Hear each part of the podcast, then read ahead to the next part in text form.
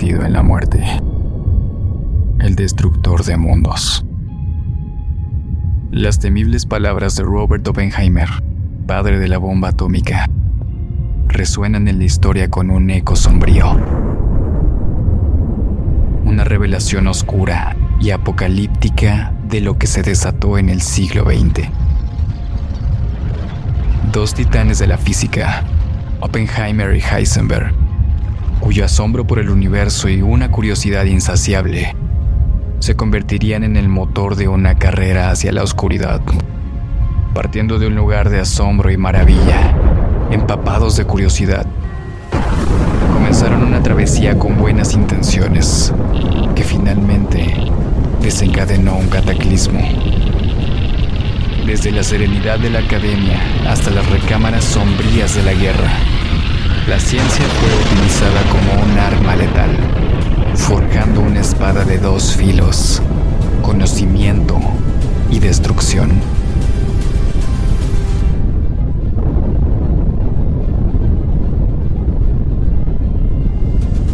Aquí, en el epicentro de la energía nuclear, emprenderemos un viaje a la época donde las buenas intenciones dejaron un sendero oscuro y retorcido hacia la destrucción. Bienvenidos cosmonautas a la sombra de gigantes. Oppenheimer, Heisenberg,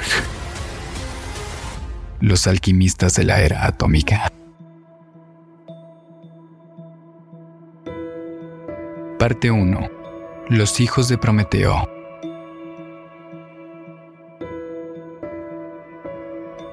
El camino hacia la oscuridad está lleno de buenas intenciones.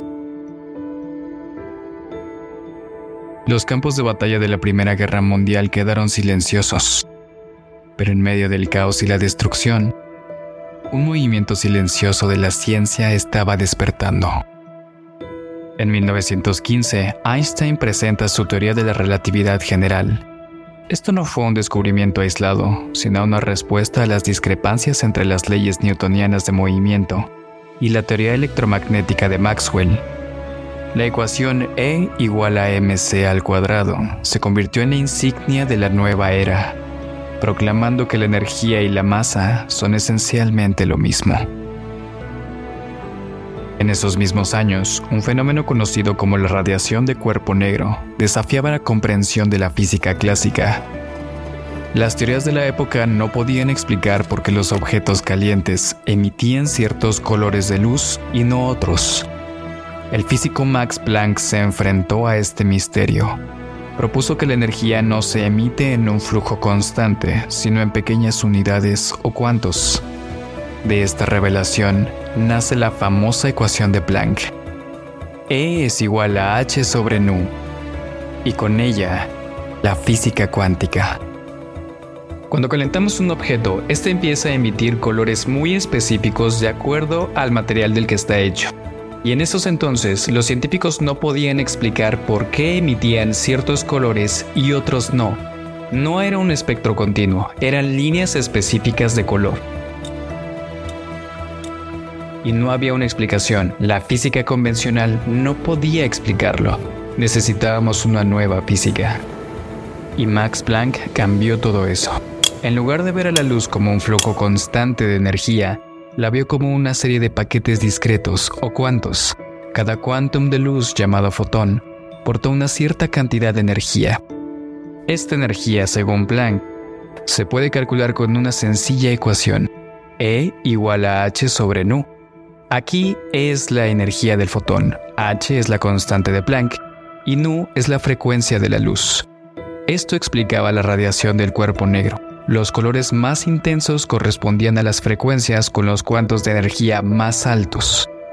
Pero ¿qué pasa si sustituimos la nu por c entre lambda, donde c es la velocidad de la luz y lambda es la longitud de onda de la luz? Obtenemos la ecuación E igual a mc al cuadrado, la famosa ecuación de Einstein. Esta ecuación nos dice que la materia y la energía son una misma cosa y que una pequeña cantidad de materia puede producir una enorme cantidad de energía.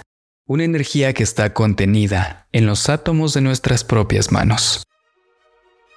Hagamos un pequeño ejercicio. Consideremos una barra de chocolate. Tiene un peso aproximado de 100 gramos, es decir, 0.1 kilogramos. Si pudiéramos convertir toda la masa de esa barra de chocolate en energía, ¿cuánta energía produciría? Para responder a esa pregunta usaremos la ecuación E igual a mc al cuadrado, donde E es la energía que queremos encontrar, m es la masa de la barra del chocolate y c es la velocidad de la luz, que aproximadamente es 3 por 10 a la 8 metros por segundo. Así que si calculamos la energía, obtendríamos aproximadamente 9 por 10 a la 15 joules, que puede ser la energía aproximada para mantener a 228 millones de hogares iluminados por un año. Por supuesto que en la realidad no podemos convertir toda la masa en energía de manera eficiente. Siempre ha habido pérdidas, pero ya nos estamos acercando a hacerlo mejor. Nos da una buena idea del potencial que existe en esta ecuación y en esta equivalencia de masa y energía. La revolución científica estaba en marcha y pronto un personaje clave entraría en escena, Werner Heisenberg una mente brillante cuyo trabajo ayudaría a dar forma a la creciente y turbulenta esfera de la física cuántica. Al comienzo de su carrera, Heisenberg trabajó con Niels Bohr en su famoso modelo del átomo. Aunque esta teoría representó un enorme paso hacia adelante, Heisenberg sabía que había un camino aún por explorar. Con valentía se aventuró en lo desconocido, buscando una teoría más profunda y fundamental para describir el comportamiento atómico y en 1925 Heisenberg hizo su mayor contribución a la física. Presentó una nueva teoría, la mecánica matricial, que trataba a las partículas no como puntos físicos en el espacio, sino como entidades matemáticas más abstractas representadas por matrices. Esto fue un cambio totalmente radical en nuestra concepción de las partículas a nivel cuántico. Pasaron de ser pequeñas pelotitas que rebotan entre sí a ser entes más abstractos, existiendo en múltiples estados a la vez, que se definían únicamente al medirlos. La teoría cuántica de Heisenberg, a pesar de su abstracta y enigmática naturaleza, resultó ser increíblemente precisa para predecir el comportamiento de las partículas subatómicas. Fue una revolución en nuestra comprensión del mundo cuántico y sentó las bases para el desarrollo de la teoría cuántica que conocemos al día de hoy y en medio de sus investigaciones y descubrimientos, Heisenberg se encontró con una peculiaridad que cambiaría para siempre nuestra comprensión del universo subatómico, el principio de incertidumbre. Este postulado revolucionario presentado en 1927 afirma que es imposible conocer con exactitud tanto la posición como la velocidad de una partícula al mismo tiempo. Mientras más precisamente tratemos de medir una de estas propiedades, menos precisión tendremos en la medición de la otra. Esta idea sin duda sacudió los fundamentos de la física clásica, pues pasamos de tener un universo con certidumbres y leyes claras a tener un universo regido por la incertidumbre y la probabilidad. Pero el principio de incertidumbre no se limita a la idea de que nuestras mediciones son imperfectas. En la interpretación más radical sugiere que las partículas realmente no tienen una posición y velocidad definidas hasta que son medidas, aunque en un nivel más práctico, el principio de incertidumbre también tiene una interpretación estadística. En este enfoque, la incertidumbre no se refiere a las propiedades de las partículas individuales, sino a las propiedades medidas de un conjunto de partículas. Como sea, ponían un límite a lo que podíamos saber del mundo cuántico.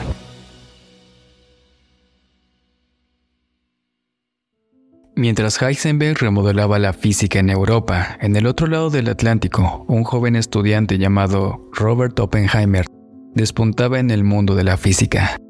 Al igual que Heisenberg, Oppenheimer era un niño prodigio, criado en un ambiente académico, apasionado por la ciencia y la poesía.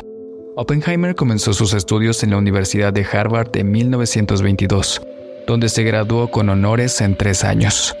Viajó a Europa para continuar su formación y se encontró cara a cara con la revolución cuántica que estaba aconteciendo. Allí trabajó con grandes pensadores de la época, incluyendo a Niels Bohr, Wolfgang Pauli y Max Born. Pero fue en su regreso a Estados Unidos donde asumió un papel de liderazgo en la física teórica, especialmente en la Universidad de Berkeley, California. Oppenheimer no era la mejor persona. Se le conocía por tener un carácter fuerte y de moral distraída. Y también era conocido porque siempre obtenía lo que quería. Aún así, Oppenheimer era un pacifista, nunca recurría a la violencia, y era raro verle enojado. El deseo de conocimiento y el asombro por el universo se convirtieron en la fuerza motriz de estos dos jóvenes científicos, sin saber que su camino les llevaría a la sombra de sus propios logros.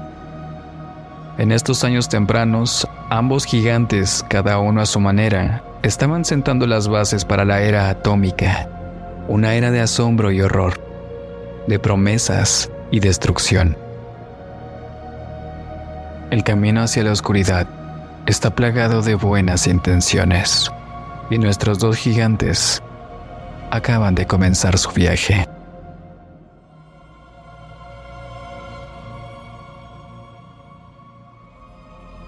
Es primero de septiembre de 1939.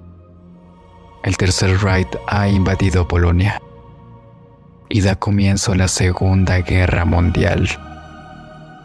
Y es hora de que los científicos tomen su lugar en este conflicto, pasando de ser pacifistas a los seres más temidos por toda la humanidad.